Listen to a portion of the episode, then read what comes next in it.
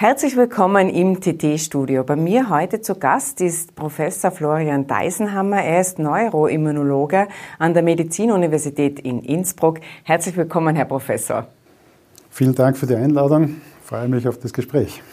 Herr Professor, Sie haben äh, diese Woche eine Studie herausgebracht, die eigentlich sehr positiv ist, wenn man äh, das Ergebnis liest, nämlich, dass alle die, die Covid hatten, jetzt eine stabile Immunität aufweisen. Und zwar längerfristige Immunität aufweisen.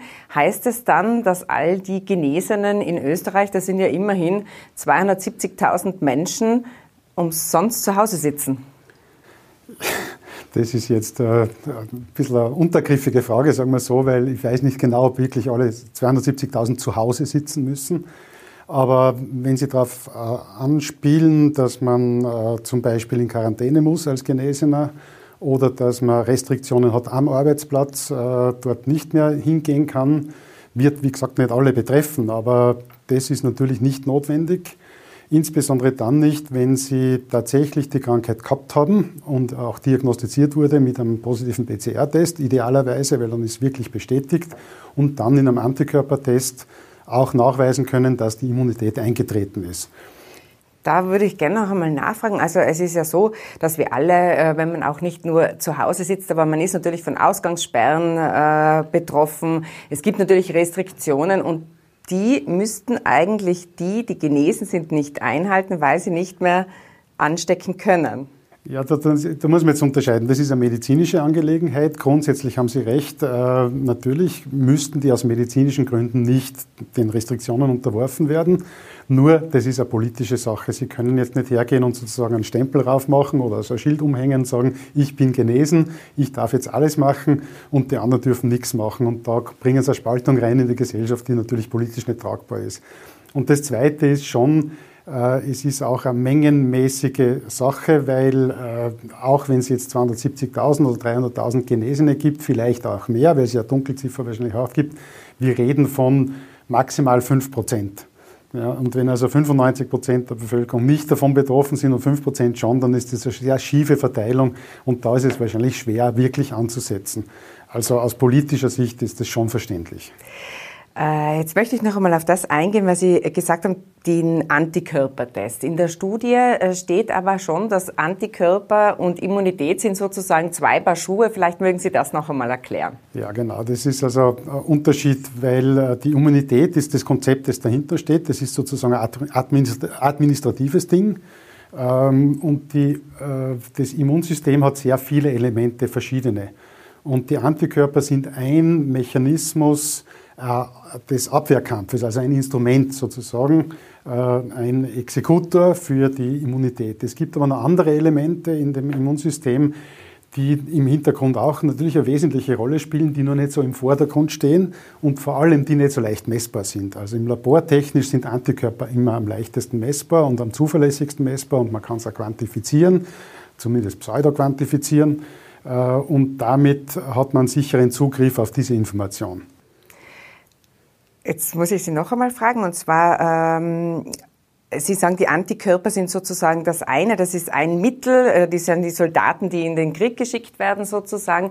Und ist es dann so, wenn ich die Antikörper nicht mehr nachweisen kann, habe ich dann meine Immunität verloren? So kann man das, glaube ich, nicht sagen, oder? Genau, das stimmt. Also die Immunität haben sie deswegen nicht verloren weil die Immunität wird ja gespeichert in diesem äh, Hintergrundinformation. Sie müssen sich das vorstellen wie äh, so diese Verbrecherkartei. Nicht? Da werden also, wenn Sie einen, einen Bösewicht dingsfest machen bei der Polizei, dann werden alle Daten aufgenommen. Fingerabdruck, besondere Merkmale, äh, Profilbild und solche Dinge. Das wird dann hinterlegt dort. Und diese Datei, die da im Hintergrund gespeichert ist, die wird nicht gelöscht. Das bleibt das Leben lang erhalten. Das heißt, wenn sowas wieder auftaucht, so ein Virus später wieder mal, äh, in, auch in zwei Jahren wieder auftaucht, wird sofort erkannt. Äh, und dann kann das Immunsystem wieder sofort reagieren und auch die Immunantwort sehr schnell aufbauen, innerhalb von kürzester Zeit. Und das ist der Unterschied. Aber man hört ja immer wieder, dass man Covid erkrankt, dass man Covid-Erkrankte hat, die aber dann noch einmal krank werden. Äh, das ist richtig, das sind ganz wenige Fälle insgesamt, die weltweit berichtet wurden. Äh, sowas gibt's. Äh, das ist in erster Linie passiert das kurz nach der Erstsymptomatik, muss man sagen. Und wahrscheinlich beziehungsweise sehr sicher sind es in den allermeisten Fällen, Fällen Reaktivierungen des Virus. Es braucht eine Zeit bis zu drei Monaten, vielleicht sogar etwas länger, bis das Virus wirklich aus dem Körper eliminiert wurde. Und in der Zeit kann es nochmal auftauchen. Da muss nur eine Kleinigkeit dazwischen kommen, so wie beim Fieberblasel, das ist auch so eine Reaktivierung, äh, irgendein äußerer Umstand und dann kann das schon passieren. Äh, das sind die allerhäufigsten Fälle von den Reaktivierungen, aber insgesamt ist es eine verschwindend kleine Zahl. Also es ist eher die Ausnahme denn die Regel, dass äh, man sozusagen das Wiederaufpoppen des Virus erlebt. Ähm, jetzt würde ich gerne noch einmal einhaken, weil ja die asymptomatischen Patienten immer so sehr jetzt auch in den Fokus gerückt sind, auch bei den Massentests. Die asymptomatischen Patienten wären die dann äh, auch immun. Man hat ja in Ischgl festgestellt, dass 85 Prozent gar nicht gemerkt haben, dass sie sich infiziert hatten.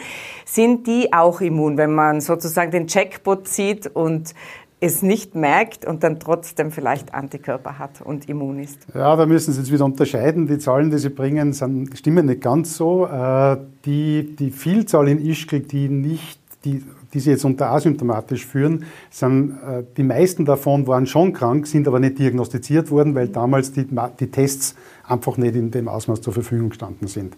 Also es wurden sehr viele bei der Hotline zurückgewiesen, äh, weil es geheißen hat, zu wenig Symptome oder sie waren nicht in, in Ischgl schon, aber sie waren nicht Skifahren in Ischgl oder sonst irgendwo. Äh, und wir haben das bei unserer Studie auch gesehen. Äh, von denen, die wir jetzt eingeschlossen haben, sind die Hälfte damals, als sie krank waren, nicht mit der PCR diagnostiziert worden, weil sie nicht zugelassen worden sind zum Test, sondern abgewiesen wurden von der Hotline. Und hat sich erst im Nachhinein durch den Antikörpertest dann bestätigt, dass die Krankheit, die sie hatten, nämlich die Symptome, tatsächlich Covid waren. Und so geht es vielen, die in der ersten Welle krank waren, da haben wir unterdiagnostiziert. Also die, offizielle, die offiziellen Zahlen im Dashboard sind sicher in der ersten Welle zu wenig. Aha, daher kommt auch dieser Unterschied immer. Aber man kann vielleicht als Faustregel sagen, man muss es schon äh, gemerkt haben, äh, ganz ohne Symptome sozusagen kann man, kann man nicht auf die Immunität pochen, man muss es also ein bisschen gemerkt haben. Und dann kann man damit rechnen, dass man immun ist. Und jetzt möchte ich den äh, Bogen spannen zur Impfung, weil ja die Impfung immer als das Allheilmittel und auch äh, wird ja sehnlichst her herbei ähm, äh, gerufen sozusagen, ist jetzt derjenige, der eine Immunität hat, der braucht sich eigentlich nicht impfen lassen, oder? Also nochmal ganz kurz zurück zu den asymptomatischen. Es gibt asymptomatische Fälle, nur weiß man bei denen nicht, wann sie infiziert worden sind, weil sie ja keine Symptome ja. gehabt haben. Und deswegen sind sie ein bisschen schwer zu fassen und sind nicht sehr viele. Wenn man ganz genau nachfragt, so Minisymptome kommen oft vor. Äh, aber so richtig vollkommen asymptomatisch sind wahrscheinlich, also in Ischgl zumindest waren es 20 Prozent mit einem Fragebogen. Und wenn man vielleicht noch genauer nachfragt, werden es wahrscheinlich auch weniger sein, die echt asymptomatisch waren. Jetzt frage ich Sie, was sind denn Minisymptome? Husten oder, oder Geschmackslosigkeit? Nein, ist das ein nein, Die Geschmackslosigkeit ist das, was wirklich auffällt. Nur äh, die Minisymptome sind zum Beispiel zwei Tage rinnende Nasen. Okay. Schnupfen, kurzer Schnupfen.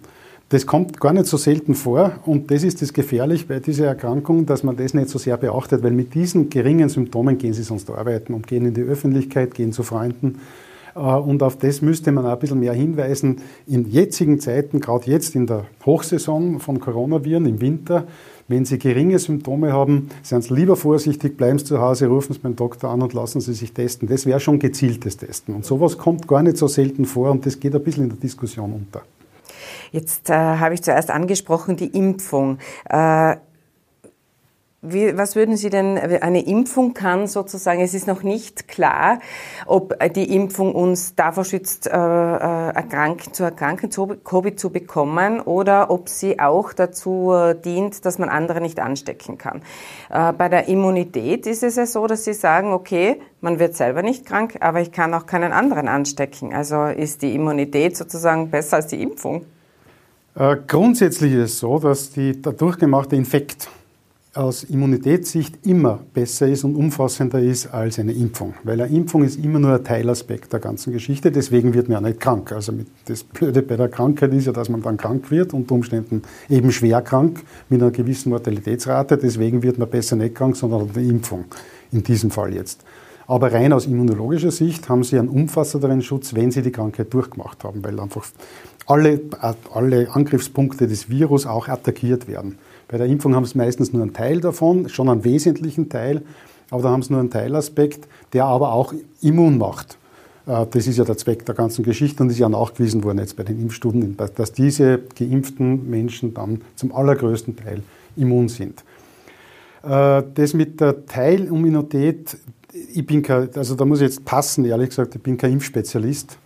Ich würde mir nur bei dieser Art von Infektion, wie wir es jetzt zu tun haben mit, der, mit dem SARS-CoV-2, würde mich, würde, wäre eher überrascht, dass sie nach einer Impfung nicht eine umfassende Immunität haben und, und, und auch nicht jetzt äh, geschützt sind vor einer Weitergabe des Virus. Das würde ich eher nicht annehmen, aber wie gesagt, da bin ich jetzt sehr spekulativ unterwegs, weil das ist nicht mein Fachgebiet, die, die, Impf, die, äh, die, die, ähm, die Impfwissenschaften. Aber äh um es noch einmal zusammenzufassen, es ist so, dass man sozusagen den breiteren Schutz mit der Immunität hat und wenn man äh, diese hat, dann wäre die Impfung sozusagen nicht mehr notwendig. So ist es genau. Wenn Sie jetzt denn wirklich nachweislich krank waren äh, und dann auch Antikörper haben, dann brauchen Sie jetzt nicht impfen.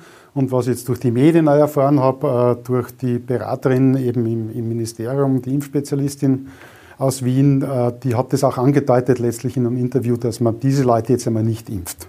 Ja, weil man hat ja ohnehin nicht so viele Impfdosen. Also von dem her könnte es von Vorteil sein, die äh, vorhandenen Impfstoffe auf die zu konzentrieren, die Risikogruppe sind. Ähm, jetzt haben Sie gesagt, Sie sind selbst äh, infiziert gewesen. Also Sie waren selbst erkrankt, wenn man das so, so sagen darf. Und äh, Sie, Sie müssten eigentlich keine Maske tragen, Sie tragen sie aber dennoch. Es geht jetzt nicht um mich, sondern äh, grundsätzlich stimmt es. Aus medizinischer Sicht äh, ist meine Ansicht, dass man nicht Masken tragen muss, äh, weil man also andere nicht infizieren kann durch den Schutz, äh, den man hat, den Immunitätsschutz, den man hat. Nur ist es in der praktischen Umsetzung nicht sehr ratsam. Äh, wenn Sie ohne Maske jetzt einkaufen gehen, dann werden Sie immer nur blöd angeschaut äh, und möglicherweise auch nur blöd angesprochen und unter Umständen auch attackiert. Äh, es gab ja schon also wirklich Attacken aus Maskengründen. Es gab auch schon also Totschlagfälle mit, äh, aus Maskenstreitgründen. Also es ist nicht sehr ratsam, da aus der Reihe zu tanzen. Die Eckdaten in Ihrer Studie sind, dass Sie 29 Teilnehmer hatten. Die waren im Schnitt 44 Jahre alt und die hat man also in bestimmten Intervallen äh, viermal untersucht. Und ähm, Sie haben aber dennoch gemeint, es bräuchte also größere Studien noch, obwohl internationale Studien Ihr Studienergebnis äh, bestätigen? Ja, natürlich, das ist eine relativ kleine Studie, das stimmt, 29 Leute. Es ist äh, eine bestimmte Gruppe, also das sind eigentlich alles gesunde Menschen gewesen, zwischen 29 und 65 Jahren, also typische arbeitende Bevölkerung. Wer da nicht drinnen ist, sind ältere, äh, anders erkrankte, immunsupprimierte oder Kinder, also über die kann ich nichts sagen, auf das muss man es natürlich ausweiten, sowas.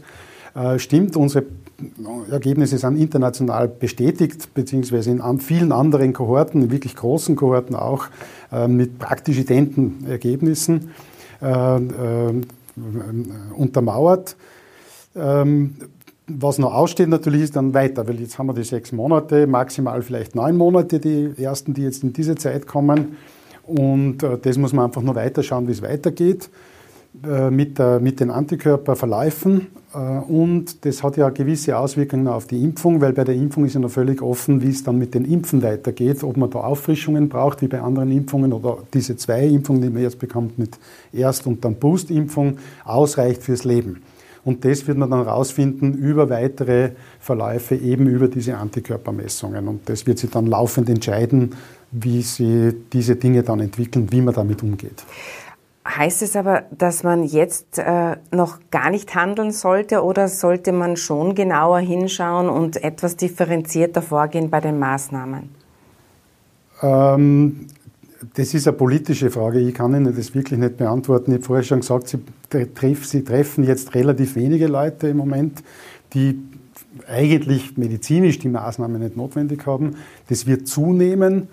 Äh, ich würde einmal schätzen, dass äh, sie nicht in die Situation kommen, so zu differenzieren zwischen Geimpften und Ungeimpften, weil äh, das geht in Richtung Herdenimmunität. Ich hoffe sehr stark und da kann ich ja nur aufrufen, bitte impfen gehen, weil das betrifft uns alle und wir werden uns alle gemeinsam das Leben erleichtern, je früher und je ausreichender wir zur Impfung hingehen. Und wir haben es gesehen, in Ischgl war die Durchseuchungsrate circa 40 Prozent. Und seither äh, gibt es praktisch keine Neuinfektionen mehr in, in Ischgl. Also so bei 40, 50 Prozent beginnt man dann schon wirklich zu spüren, dass die Ausbreitung weitgehend unterdrückt wird, auch wenn es nicht völlig ausgerottet wird durch sowas, aber doch weitgehend unterdrückt. Und je schneller wir zu der Zahl hinkommen, desto leichter wird das Leben für uns alle und dann braucht man nicht mehr differenzieren zwischen Ungeimpften und Geimpften, sondern dann kann man wirklich für alle die Maßnahmen wieder aufhören. Herr Professor, vielen Dank für den Besuch im Studio. Bitte, gern, danke.